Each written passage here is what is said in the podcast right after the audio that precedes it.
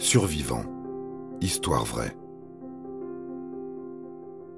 Harrison O'Kenney.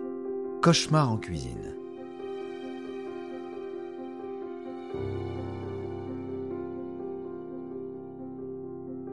En 2013, le Nigérian Harrison O'Kenney travaille comme cuisinier sur un remorqueur.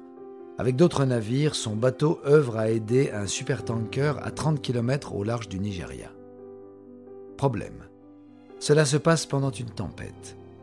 Au petit matin d'une nouvelle journée de manœuvre, une gigantesque vague fait chavirer le bateau sur lequel il se trouve et rompt le câble qui maintenait ce dernier au supertanker. Harrison tente de s'extraire du navire, mais les vagues s'enchaînent et rapidement l'eau remplit le bateau. Le cuisinier est projeté dans les toilettes où il se retrouve coincé. L'eau continue de monter dans le bâtiment en même temps que celui-ci s'enfonce dans la mer.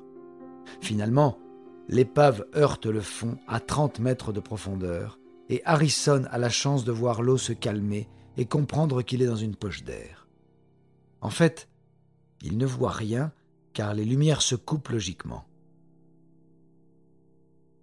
Le cuisinier est coincé dans des toilettes avec seule sa tête non immergée, dans une épave à 30 mètres de profondeur, le tout à 30 kilomètres du rivage. On a déjà vu meilleur début de journée au travail. Les cris de ses collègues s'estompent. Harrison ne le comprend pas immédiatement, mais il est le seul survivant. Les secours sont vite dépêchés, mais la première expédition n'entend pas ses coups contre les parois. Harrison sait que sa poche d'air ne sera pas éternelle et qu'il doit vite trouver une solution.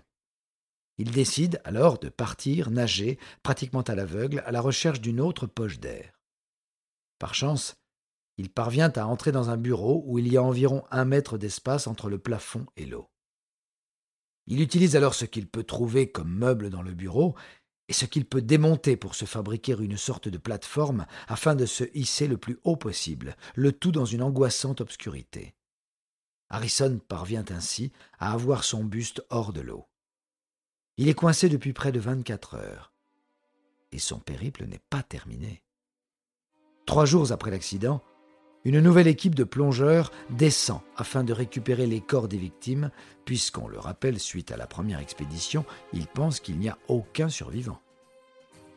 Le malheureux cuisinier entend l'équipe entrer dans l'épave, mais ses hurlements ne parviennent pas à attirer leur attention.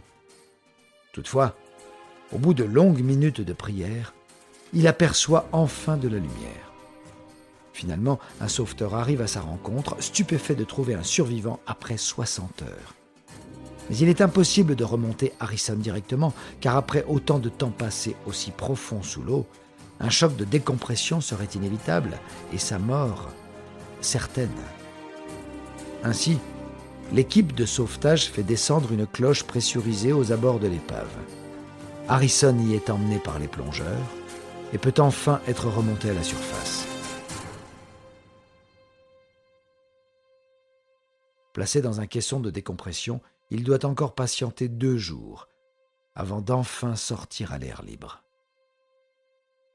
En 2015, soit deux ans après son cauchemar, alors qu'il n'a pas mis un pied dans la mer depuis, il décide de passer son diplôme de plongeur.